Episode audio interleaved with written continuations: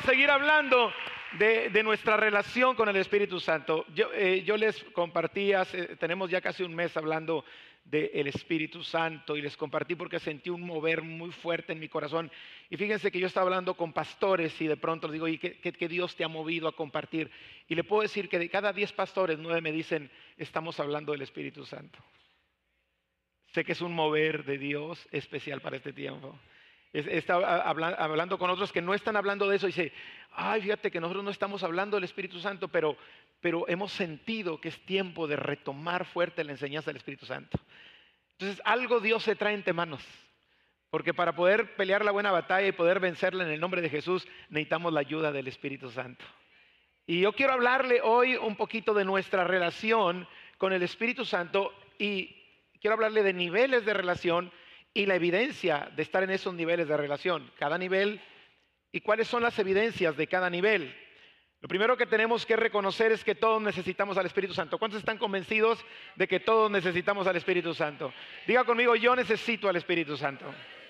Si Cristo mismo lo necesitó en su parte humana, que no lo necesitemos nosotros. Ahí en Lucas 3:22 dice que antes de iniciar su ministerio, después de que Jesús fue bautizado, vino el Espíritu Santo y posó sobre él. Amén.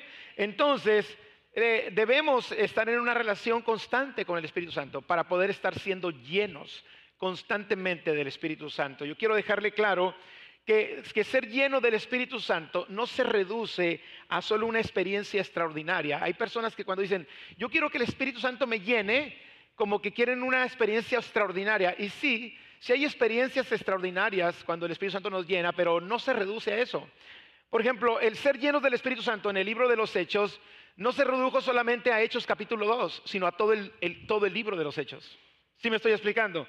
No es solamente era una experiencia extraordinaria, eh, aunque al inicio pudiera serlo, pero no quiere decir que siempre tengan que ser experiencias extraordinarias. No, ser continuamente lleno del Espíritu Santo es un estilo de vida. o lo que la Biblia habla, una vida en el Espíritu.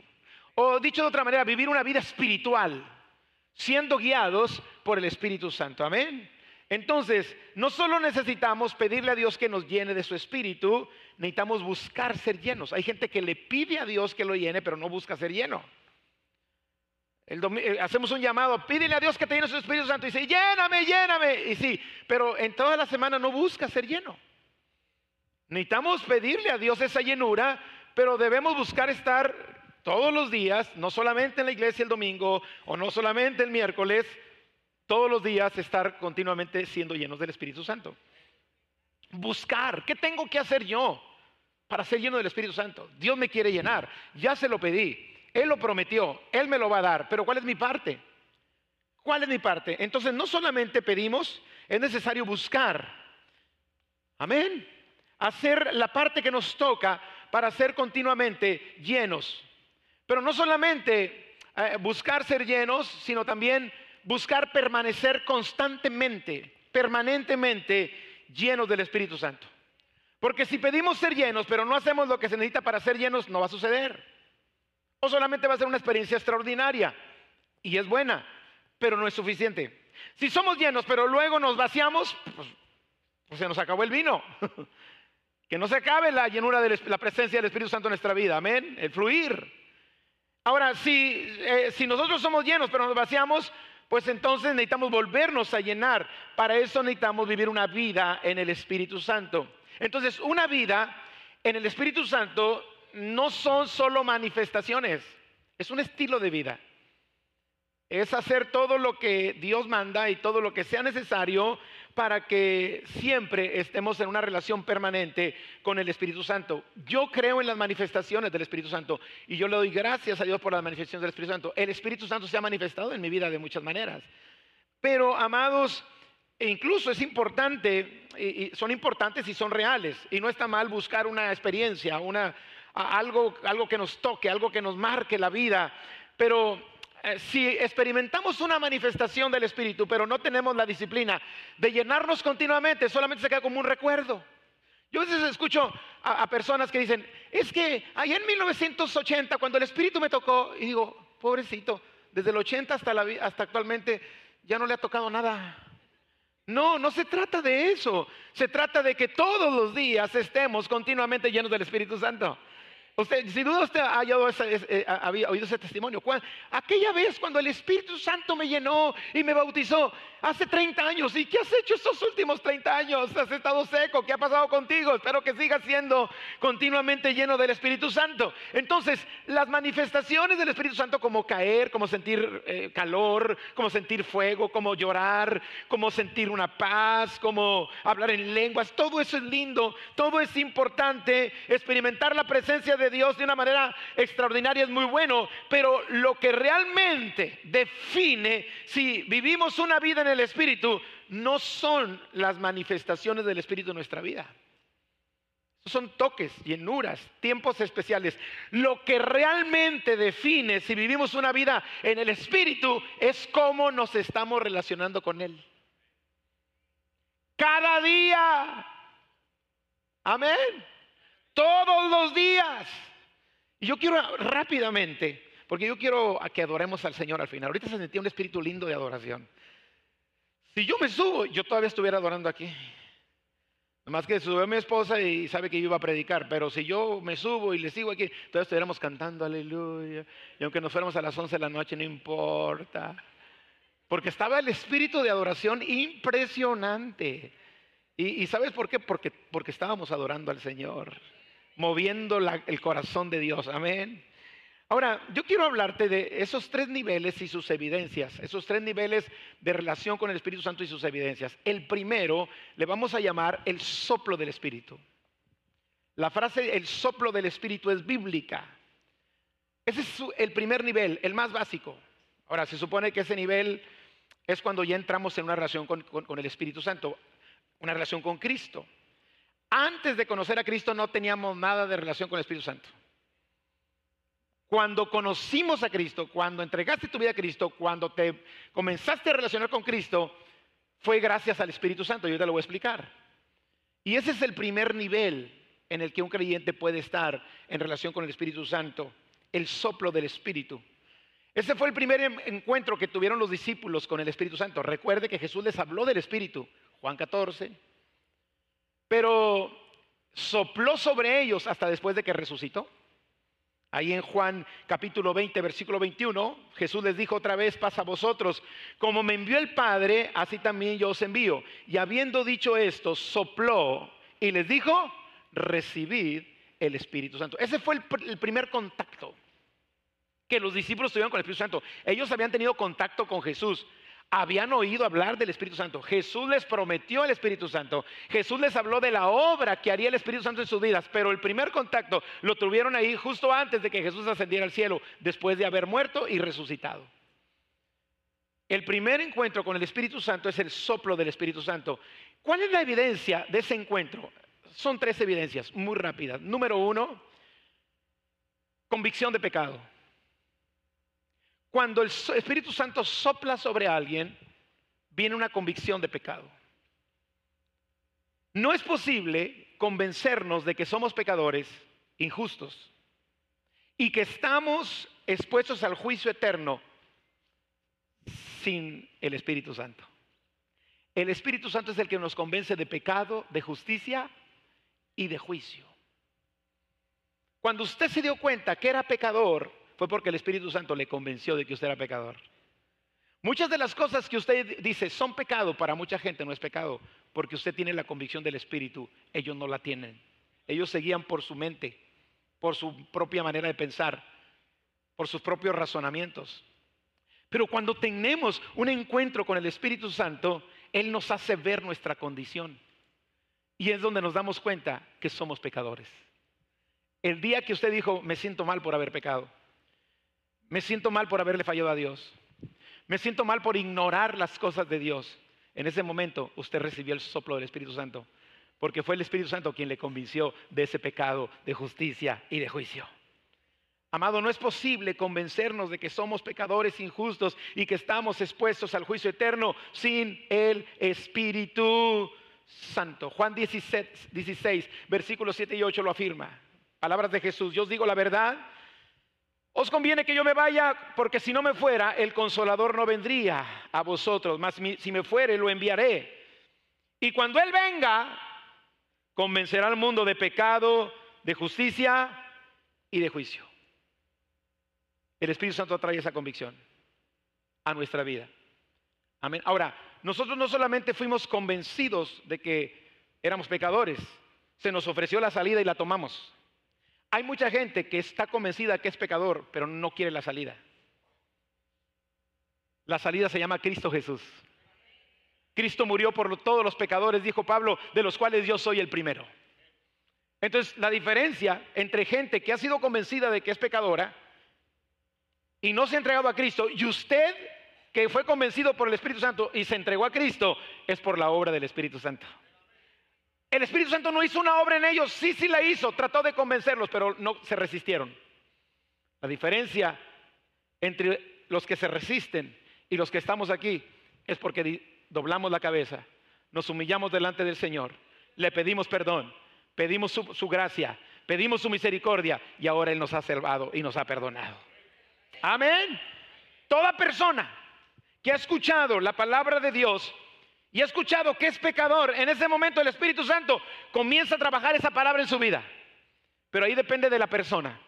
Si la persona decide que el Espíritu Santo trabaje y le convenza, o la persona misma rechaza la convicción del Espíritu Santo. Los que hemos aceptado nuestra condición, buscamos la manera de solucionarlo, porque hemos sido convencidos por el Espíritu Santo. Ese fue nuestro primer encuentro con el Espíritu. ¿Cuántos dicen, yo ya tuve ese encuentro con el Espíritu Santo? Me convenció de que era pecador y que necesitaba la, ayuda de Dios y que estaba perdido y que mi destino era el infierno y la eternidad sin Dios. Y por eso acudí a Cristo y por su gracia hoy tengo salvación y vida eterna. Ese es el soplo del Espíritu. Una segunda evidencia es que una vez que usted le hablaron de Jesús y conoció a Cristo Jesús, el Espíritu Santo le reveló que Jesús es el Señor. Para ser salvos se necesita reconocer y confesar que Cristo es el Señor. Por eso Romanos 19 dice que si confesares con tu boca que Jesús es el Señor y crees que Dios lo levantó de los muertos, serás salvo. Ahora, reconocer y confesar que Jesucristo es el Señor solamente viene por obra del Espíritu Santo, quien es el que lo revela. Y eso nos lleva a la siguiente conclusión.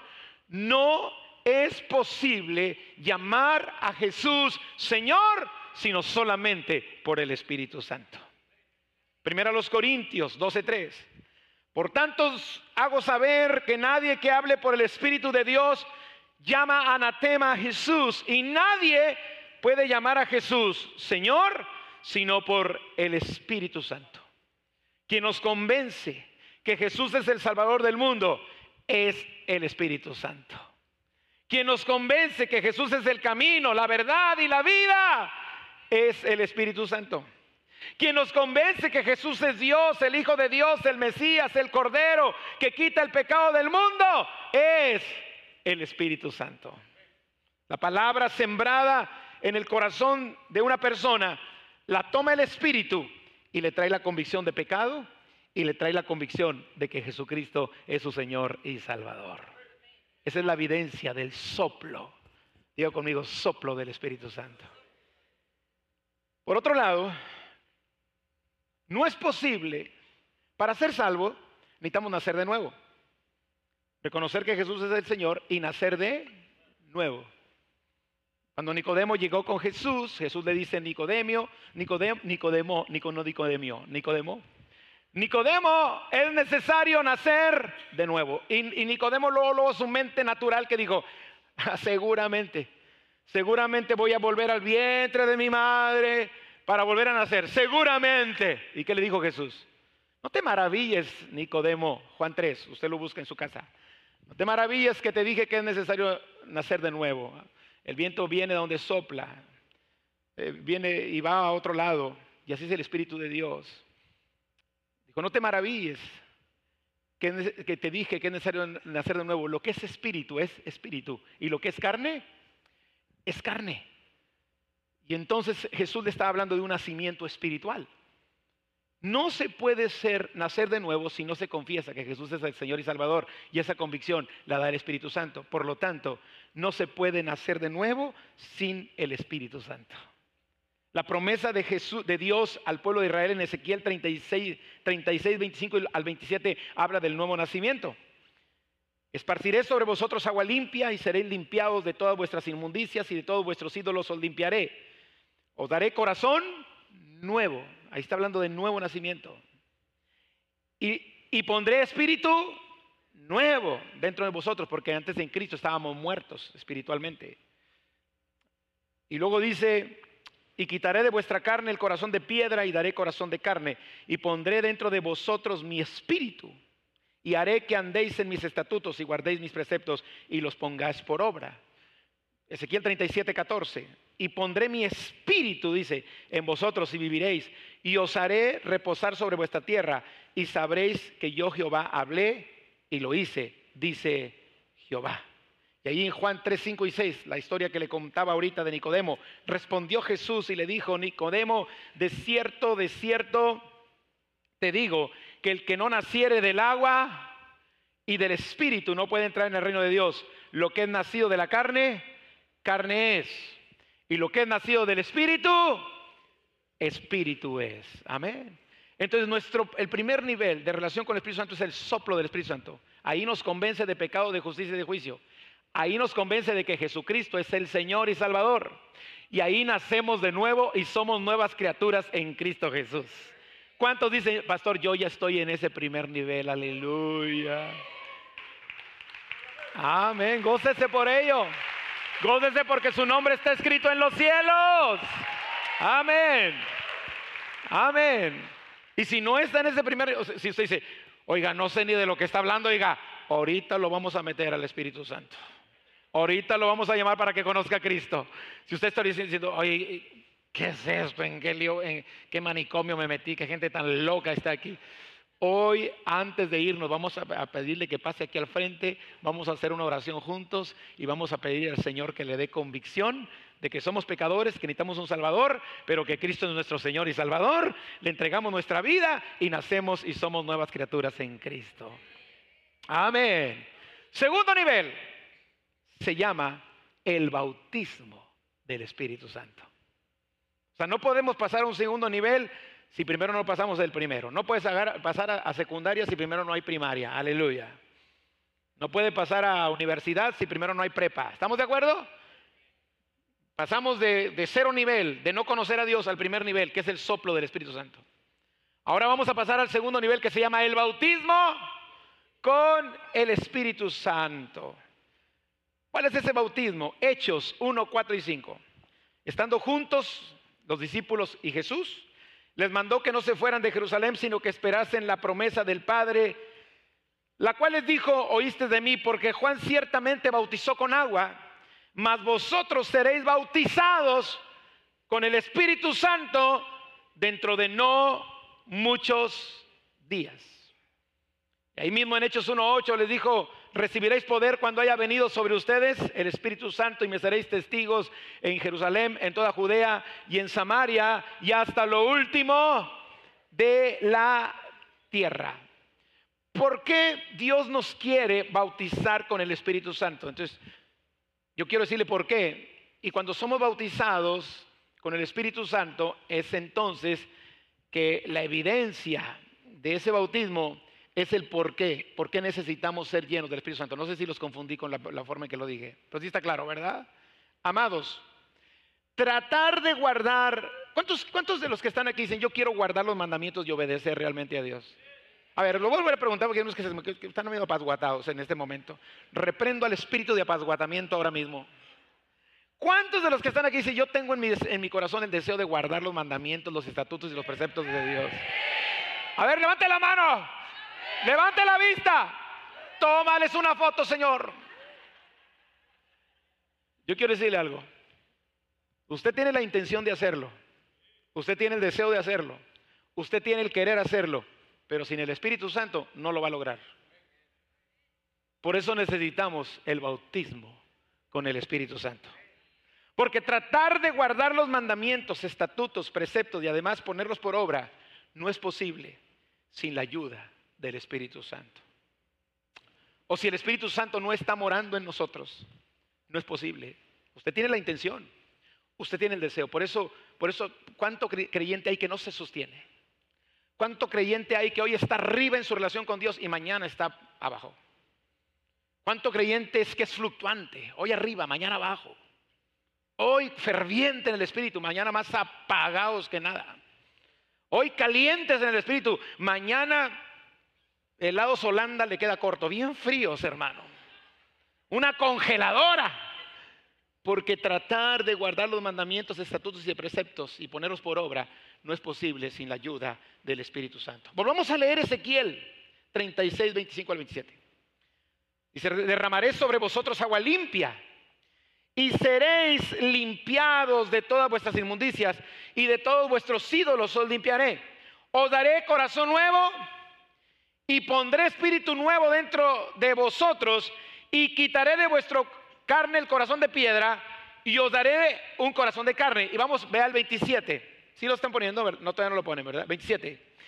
Y pondré dentro de vosotros mi espíritu. ¿Para qué? Y haré que andéis en mis estatutos y guardéis mis preceptos y que los pongáis por obra. Si Dios no pone el espíritu dentro de nosotros, ¿cómo vamos a guardar sus mandamientos? y cómo los vamos a poner por obra. Segunda evidencia de que tenemos una relación con el Espíritu Santo en el segundo nivel, que es el bautismo en el Espíritu Santo, es que el Espíritu Santo moldea y transforma nuestro carácter. Si usted tiene 20 años en Cristo y toda sigue de gritona y corajuda, a usted no lo ha moldeado el Espíritu Santo. Necesita un bautismo del Espíritu Santo. Aleluya. Si usted nació de nuevo hace 15 años y todavía se cura las, las traiciones con el chupe, usted necesita un bautismo del Espíritu Santo. Aleluya. Si usted tiene 20 años en Cristo y anda de chismosa, usted necesita ser bautizado con el Espíritu Santo, porque el Espíritu Santo moldea nuestro carácter. Si usted tiene muchos años en Cristo, porque hay gente que lo presume, hermanos, desde que yo me convertí tengo 30 años en Cristo. A veces digo, mejor ni lo digas, porque tus hechos no demuestran que ni has nacido de nuevo, man.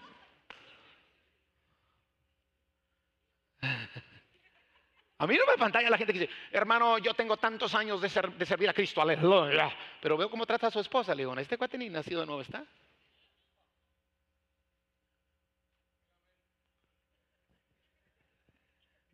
¿Es cierto o no? Porque la evidencia es que el Espíritu Santo moldea el carácter. ¿Cómo, lo moldea el, cómo moldea el carácter? Por lo que dice Galatas 5:22, el fruto del Espíritu. ¿Cuál es el fruto del Espíritu? Amor, gozo, paz, paciencia, benignidad, bondad, fe, mansedumbre, dominio propio o templanza. Amén. Entonces, una persona que está llena del Espíritu Santo no va a estar en ansiedad, porque le está moldeando su carácter y tiene paz. La paz de Cristo. La paz que sobrepasa todo entendimiento. Amén. Por eso la, la, importancia de ser bautizados con el Espíritu Santo. ¿Sí? Si usted todavía no puede amar a, a una persona que le ha hecho daño, necesita un bautismo con el Espíritu Santo. Porque cuando nos bautiza el Espíritu Santo somos capaces de cumplir el mandato de Cristo cuando dijo, ama a tu enemigo, bendice al que te maldice, ora por el que te persigue. Si usted no puede perdonar a alguien, necesita urgentemente el bautismo con el Espíritu Santo. Porque le dará la capacidad y la fuerza para poder perdonar. Pues es un mandato de Dios. Si no perdonas, tampoco serás perdonado. ¿Y cómo Dios nos manda que perdonemos si no nos da la capacidad para hacerlo? Y esa capacidad nos la da a través de su Santo Espíritu. Amén. Entonces, amados, el Espíritu Santo moldea nuestro carácter. Entonces, obedecemos a Dios por la ayuda del Espíritu Santo. Segundo, nuestro carácter cambia por la obra del Espíritu Santo en nuestras vidas. Y una tercera evidencia, escúchelo bien, además de darnos el Señor la capacidad de obedecerlo, que es la evidencia del segundo nivel. ¿Están conmigo? Además del Señor comenzar a moldear nuestro carácter, la tercera evidencia de que hemos recibido el Espíritu Santo es que Dios pone en nosotros un anhelo y deseo tremendo de servirlo a Él. ¿Y cómo servimos a Él? Sirviendo a otros. Pero no solamente Dios pone el deseo de servirlo al servir a otros. Dios por su Espíritu Santo nos capacita para poder lograrlo. Y para eso nos da los dones y las capacidades que da el Espíritu Santo para poder servir a Dios, servir a los demás y ser una bendición para todos los que nos rodean. Y que a través de nuestras buenas obras, producto del servicio, por las capacidades que da el Espíritu Santo, la gente vea y glorifique a nuestro Padre que está en los cielos. Eso dijo Jesús. Amén. Eso dijo Jesús. Así alumbre vuestra luz delante de los hombres para que ellos vean vuestras buenas obras y glorifiquen a vuestro Padre que está en los cielos. Entonces, ¿cómo nos capacita Dios por su Espíritu para servirle a Él al servir a otros? Bueno, dándonos lo que primero a los Corintios 12:4 le llama los dones del Espíritu Santo. Ahora bien, dice, hay diversidad de dones, pero el Espíritu es el mismo. Y hay diversidad de ministerios, pero el Señor es el mismo. Y hay diversidad de operaciones, pero Dios que hace todas las cosas en todos es el mismo. Pero a cada uno le es dada la manifestación del Espíritu para provecho. Porque a este es dada por el Espíritu palabra de sabiduría. A otro, palabra de ciencia. A otro, eh, según el mismo Espíritu. A otro, fe por el mismo Espíritu a otro dones de sanidades por el mismo espíritu, a otro el hacer milagros, a otro profecía, a otro discernimiento de espíritus, a otro diversos géneros de lenguas y a otro interpretación de lenguas, pero todas estas cosas las hace uno y el mismo espíritu repartiendo cada uno en particular, a cada uno en particular como él quiere. Quien capacitó en la parte humana a Jesucristo para servirlos a los demás fue el Espíritu Santo. ¿Se acuerdan las palabras de Cristo cuando dijo, porque el Hijo del Hombre no vino para ser sino para servir. ¿De qué manera sirvió Dios Jesús al mundo en su parte humana? Con la ayuda. ¿Cómo lo logró? Con la ayuda del Espíritu Santo. Amén.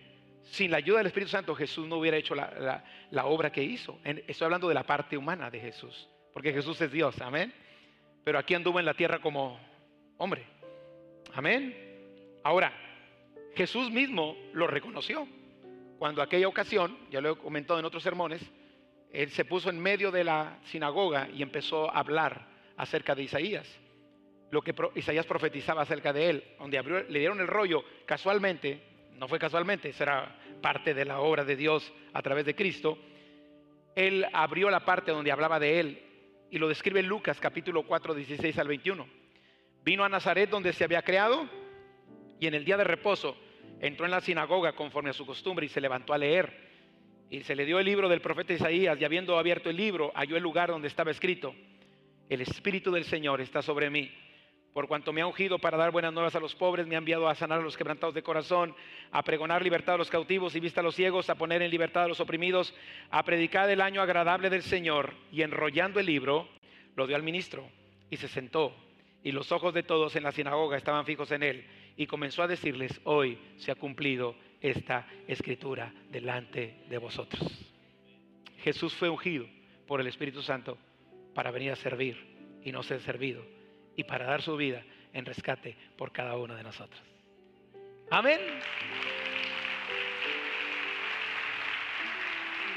Si usted, si usted no ha avanzado en su carácter, usted necesita un encuentro y una llenura del Espíritu Santo como nunca antes. Si, si, no, si, la carne le sigue dominando, usted necesita ser bautizado con el Espíritu Santo. Si se le quitaron las ganas de servir a Dios, posiblemente necesita volver a ser lleno del Espíritu Santo y ser bautizado por Él. Amén. Porque una persona que es bautizada por el Espíritu Santo nace en un deseo, un deseo en la persona de servir a Dios. ¿Están conmigo?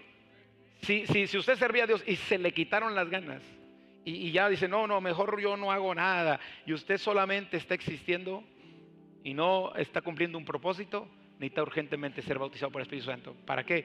Para que Él ponga de nuevo el anhelo y el deseo de servir a los demás. Amén. Si usted no puede controlar después de tantos años su carácter, usted necesita ser bautizado con el Espíritu Santo para que lo pueda lograr con la ayuda del Señor. Amén. Y por último, tercer nivel, y ya con esto terminamos, porque vamos a, ministrar el día de hoy. ¿Cuál es el primer nivel? El soplo del Espíritu Santo.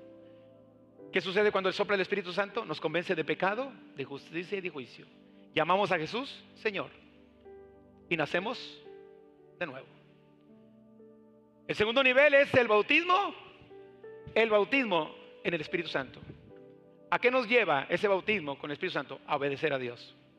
No podemos obedecer los estatutos y los principios y los mandatos de Dios en nuestra propia fuerza. Necesitamos el bautismo en el Espíritu Santo. ¿A qué nos lleva? A moldear nuestro carácter.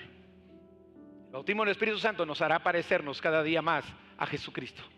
Esa es la meta de acuerdo a Efesios capítulo 4, hasta que todos lleguemos al conocimiento del Hijo de Dios, a la estatura del varón perfecto.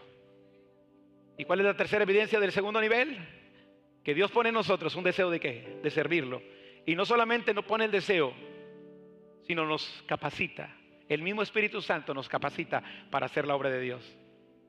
Si usted no comparte el Evangelio, usted no está haciendo la obra de Dios. Y no se ofenda, es la, verdad. Si usted no habla con nadie de Cristo, usted no está haciendo la obra de Dios. Y usted dice, pero Pastor Paco, ¿por qué usted me dice eso? Porque Jesús dijo, vayan y prediquen el Evangelio a toda criatura. Vayan y hagan discípulos a todas las naciones. Y si usted tiene años de cerrar su boca y no hablar de Cristo, usted necesita un bautismo con el Espíritu Santo. ¿Para qué? Para que venga ese anhelo y ese deseo y Dios lo capacite para que usted gane al mundo para Jesucristo. cristiano que no comparte el Evangelio, que no comparte su fe, que se avergüenza del Evangelio, no está convencido. Y acuérdese que la convicción viene por el Espíritu. Y cuando somos llenos del Espíritu Santo y cuando Él nos bautiza con el Espíritu Santo, nosotros vamos a hablarle a cualquier persona. Sabemos que no está en nosotros que la persona acepte o no, pero sembramos la palabra. Nosotros no podemos convencer a nadie. Nosotros no podemos salvar a nadie. Lo único que hacemos es que el Espíritu Santo ponga en nosotros las palabras que la gente necesita y la gente por su propia decisión va, a saber si acepta o rechaza. Pero al menos nosotros ya cumplimos con el Señor y estamos haciendo la obra de nuestro Dios. ¿Sabe por qué viene este tiempo? Den el aplauso al Señor.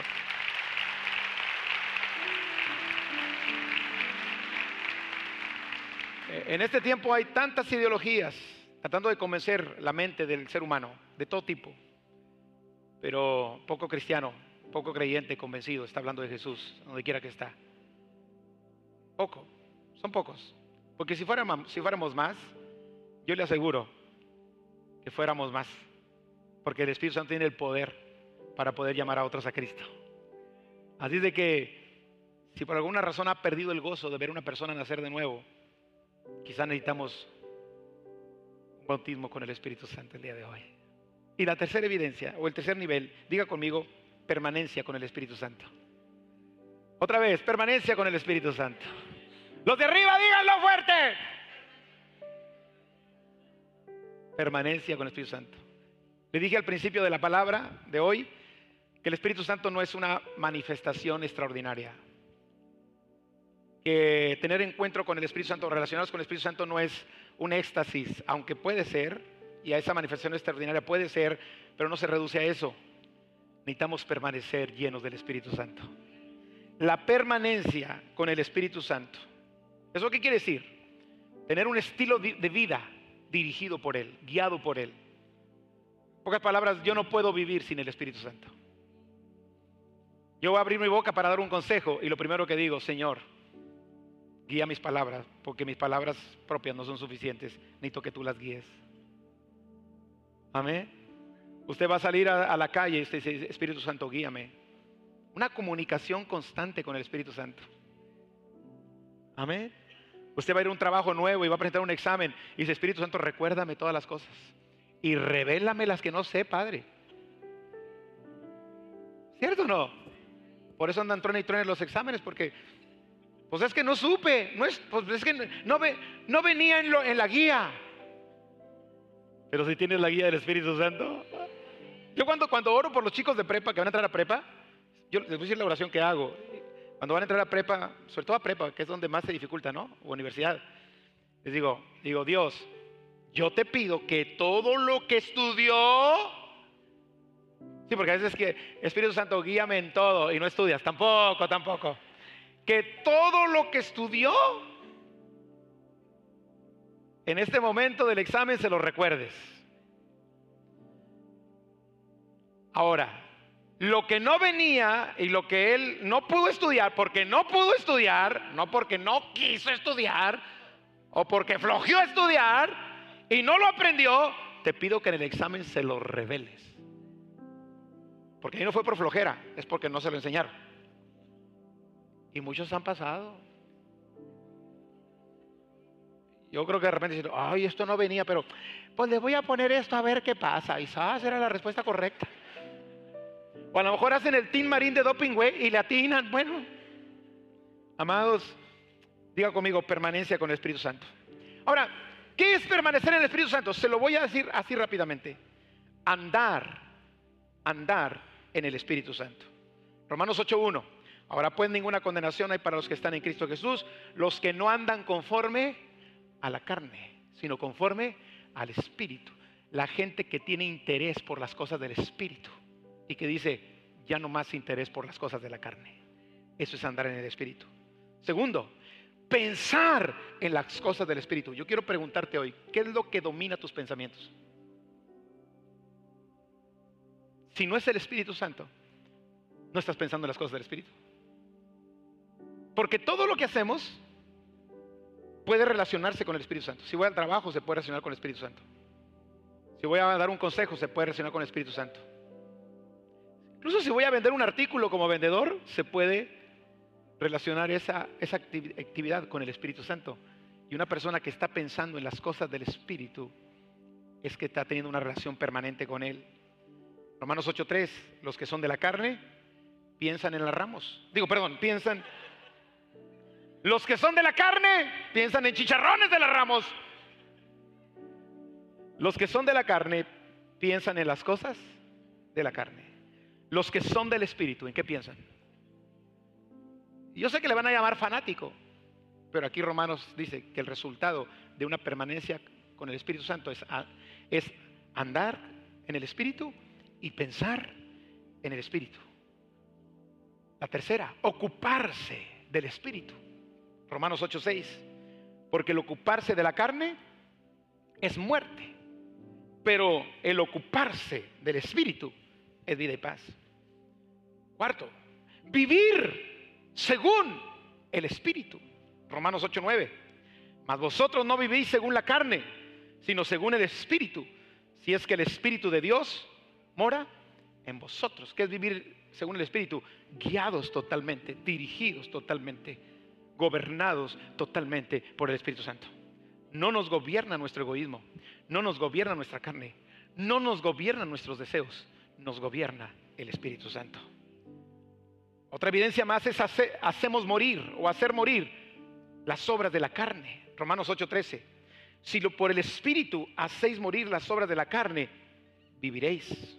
Y Gálatas 5:16 nos dice, nos dice, no satisfagáis los deseos de la carne. ¿Cuál es otra evidencia de que, de que permanecemos o tenemos una permanencia con el Espíritu?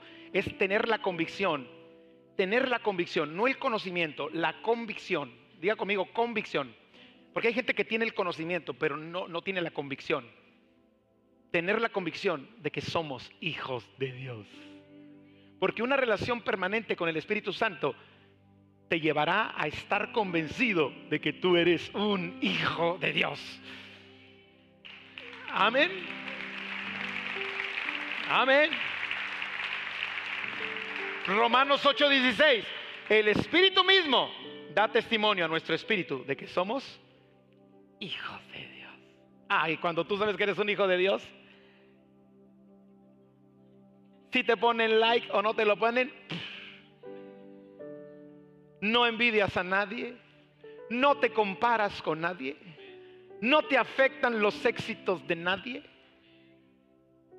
La ropa, la marca de ropa no te define. Ni la bolsa Michael Kors. Puedes andar con una bolsa de Soriana y viene porque eres una hija de Dios. Amén. ¿Se acuerda de, las bolsas? No sé si todas las vendan, las, bolsas del mercado que eran así como de, de plastiquito, así chiquitas. Una red de esas, decían la red. La red del mandado. Usted va ahí. Es una hija de Dios. Mientras va la que, la que no tiene la convicción de ser hija de Dios con la bolsota de 35 mil, 40 mil pesos. Una carón. Y usted va. ¿Qué Barbie ni qué nada? Porque usted está convencida de que usted es una hija de Dios y la ropa no la define, la marca de, de ropa no la define, si tiene dinero o no tiene dinero no lo define. Usted está convencida de que es una hija o un hijo de Dios. No anden comparándose con nadie, no ande envidiando a nadie. Si alguien le va mejor, usted se goza con el que le va mejor que usted. Y hasta es bien inteligente y dice, bueno, pues hay que ver cómo le hace para yo también aprender. Y usted en lugar de estar envidiándolo y, ahí blasfemando y criticándolo, dice, a ver cómo le hiciste porque yo también quiero hacerle. Y le aprende. Porque usted nunca va a aprender del que critica. Usted va a aprender del que admira. Y el Espíritu Santo te, quita lo criticón y te lleva a poner la atención en aquellos que te pueden edificar y que te pueden bendecir. Otra evidencia de permanecer en el Espíritu Santo es, que el Espíritu Santo nos ayuda en la debilidad. Ah, bueno, ah, bueno, antes, antes, antes quiero decirles lo que dice Romanos 8:16. El Espíritu mismo da testimonio a nuestro espíritu de que somos hijos de Dios. Romanos 8:26, pero el Espíritu Santo nos ayuda en nuestra debilidad. Y por otro lado, cuando tú tienes una permanencia con el Espíritu Santo, vives una vida de libertad. La gente que no tiene una relación con el Espíritu Santo vive atada, vive esclavizada, vive, no, no tiene libertad para vivir, para hacer lo que Dios quiere. Pero cuando tú eres lleno del Espíritu Santo y tienes una relación permanente con Él, tú vives una vida, en el, una vida de libertad. Porque está escrito que donde está el Espíritu de Dios, ahí hay libertad. Amén. Cuando tú tienes una relación permanente con el Espíritu, vas a sembrar para el Espíritu. Dice Gálatas 6:8, el que siembra para la carne, de la carne segará corrupción, pero el que siembra para el Espíritu, del Espíritu segará vida eterna. Cada vez que yo, yo obedezco al Espíritu Santo, es una semilla que estoy sembrando para mi futuro. Cada vez que me dejo guiar por el Espíritu Santo es una semilla que estoy sembrando para más adelante. Efesios 3:16 nos dice que somos fortalecidos en nuestro hombre interior por el Espíritu Santo. Y por último, permanecemos en Dios solamente por la ayuda del Espíritu Santo. Primera de Juan 4:13, en esto conocemos que permanecemos en Él y Él en nosotros, en que nos ha dado de su Espíritu. Primer nivel, el nivel cero, aquel que no conoce a Dios. Y luego está el primer nivel, nivel uno. ¿Cómo se llama? El soplo del Espíritu. El nivel dos, el bautismo con el Espíritu. Y el nivel tres, la permanencia con el Espíritu Santo. La pregunta que yo te hago hoy, antes de terminar, ¿en cuál estás? Si ni siquiera has subido al primer escalón, hoy antes de irnos, vamos a orar por ti para que subas a una relación con el Espíritu Santo. Él te va a convencer de pecado, de justicia, de juicio. Vas a poder llamar a Jesús Señor porque Él pondrá en ti la convicción de hacerlo. No porque te obligaron, no porque te forzaron, sino porque el Espíritu Santo pone esa convicción y vas a nacer de nuevo.